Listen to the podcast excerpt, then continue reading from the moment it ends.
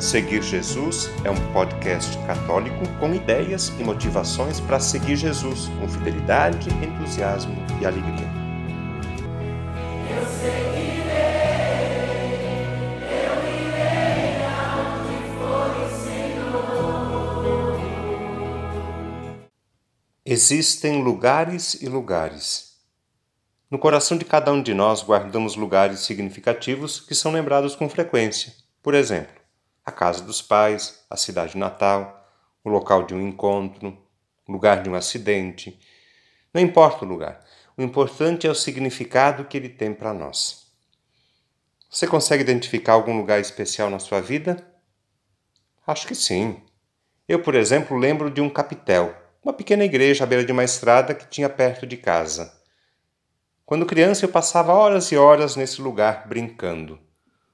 Uma das raízes da minha vocação de padre está neste local, um capitel que existe até hoje. Um capitel dedicado a Santa Inês. E olha que interessante. O dia de Santa Inês é 21 de janeiro. E eu fui ordenado padre no dia 21 de janeiro, um domingo. Terá sido apenas coincidência? Não sei. Bom, e você carrega no coração algum lugar especial? E Jesus? Será que tinha algum lugar especial? Sim, com certeza.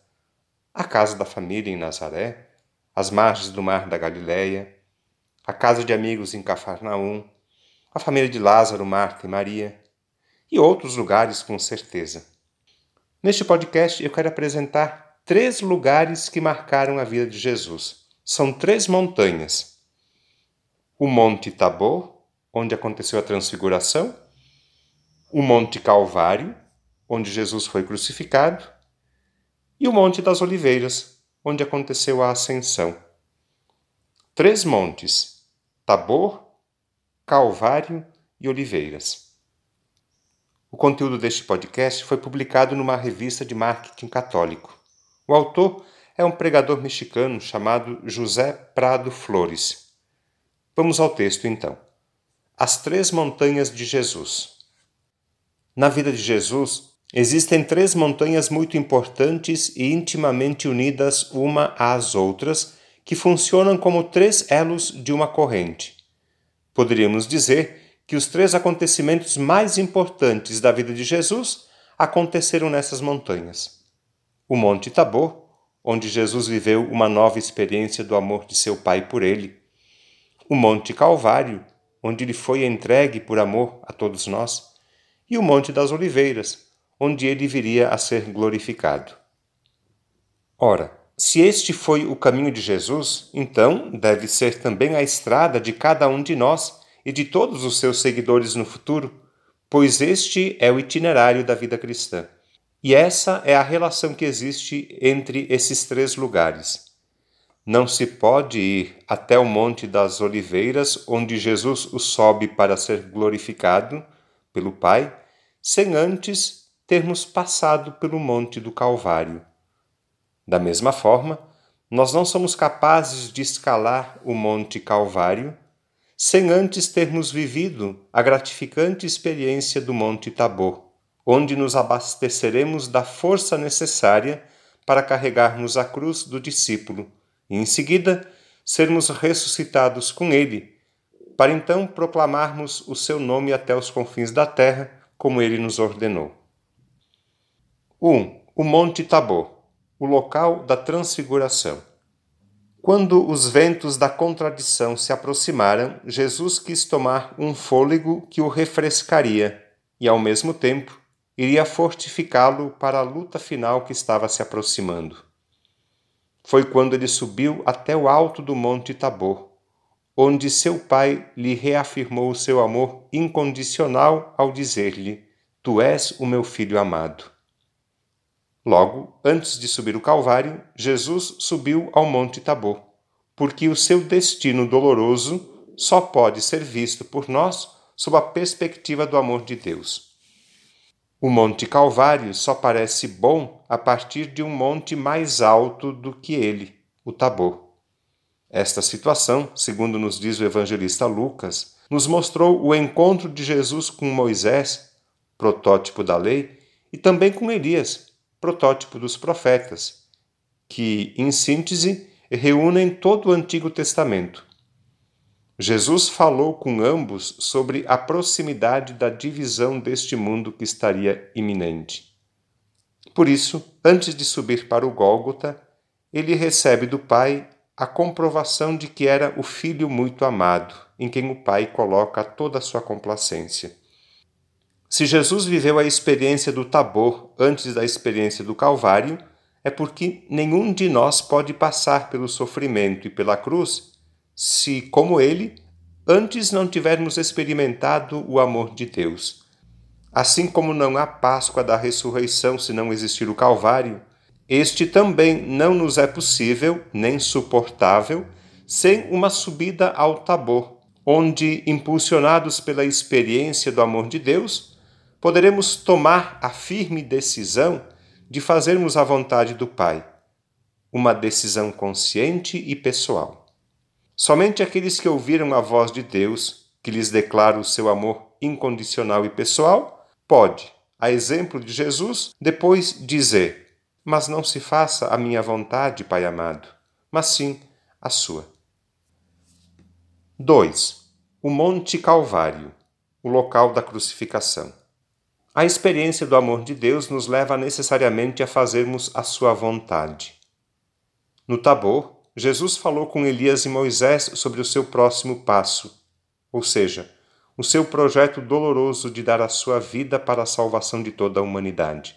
Portanto, do cume do Tabor, ele já avistava o seu próximo passo. O amor se expande pela natureza.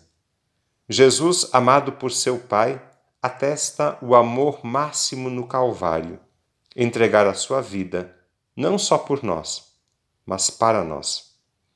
A experiência de ser amado por Deus necessariamente entrega a nossa vida pelos outros e para os outros. Lembremos-nos de que estarmos no Tabor não é para fazermos três tendas em seu cume e ali nos abrigarmos mas sim para descermos e seguir o caminho que nos leva até Jerusalém. Caminho que culminará no Monte do Calvário, onde ninguém nos tira a vida, mas onde nós a entregamos voluntariamente pelos outros irmãos, a exemplo de Jesus. Se o Tabor é a montanha onde Deus mostra o seu amor por Jesus, o Calvário é onde Jesus mostra o seu amor por nós. 3. O Monte das Oliveiras, o local da ascensão. O terceiro elo da cadeia da vida de Jesus e do cristão é o Monte das Oliveiras, local onde, após 40 dias de sua morte na cruz, Jesus ressuscitado sobe, juntamente com seus apóstolos, para lhes dar as instruções finais e confirmar que lhes enviaria a força do alto para convertê-los em testemunhas com poder, para que eles anunciassem o seu nome até os confins da terra. É o monte da promessa do poder do Espírito Santo. A partir daí, Jesus sobe ao céu na presença dos apóstolos, permanecendo à direita do Pai, onde ele foi constituído Senhor e Messias, e lhe foi dado o nome que está acima de todos os nomes. O Monte das Oliveiras é também identificado pelo nome de Monte da Ascensão de Jesus, quando ele retorna à casa de seu pai para celebrar a festa de sua formatura, porque já havia cumprido completamente a missão que o pai lhe tinha confiado. Percebam que nem tudo termina na cruz. A plenitude para nós cristãos é o Monte das Oliveiras. A morte de Jesus é apenas a véspera de sua glorificação.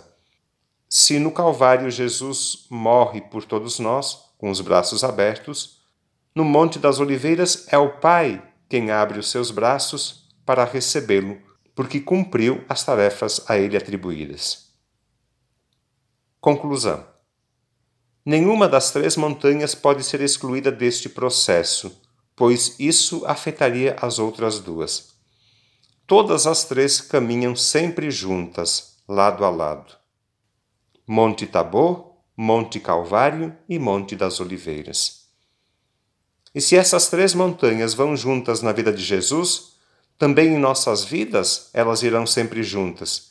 e nenhuma delas poderá ser suprimida da vida dos discípulos do Mestre da Galileia.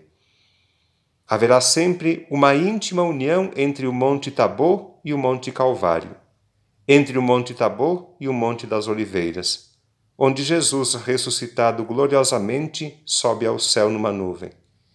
Este é um tripé que delineia a espiritualidade de cada um de nós, discípulos e missionários de Jesus Cristo. O conteúdo deste podcast está disponível na internet em diversas plataformas. Cito algumas para você conhecer e escolher: Google Podcasts, Spotify, Apple Podcasts, Anchor e Deezer. Convido você a se inscrever num desses canais para ouvir outros conteúdos já produzidos, compartilhar nos grupos com familiares e amigos e também receber as próximas publicações. Eu lembro que o podcast Seguir Jesus tem duas publicações por semana. No domingo, a homilia do Padre, e na segunda-feira, um conteúdo variado que nos ajuda a seguir Jesus com fidelidade, com entusiasmo e alegria.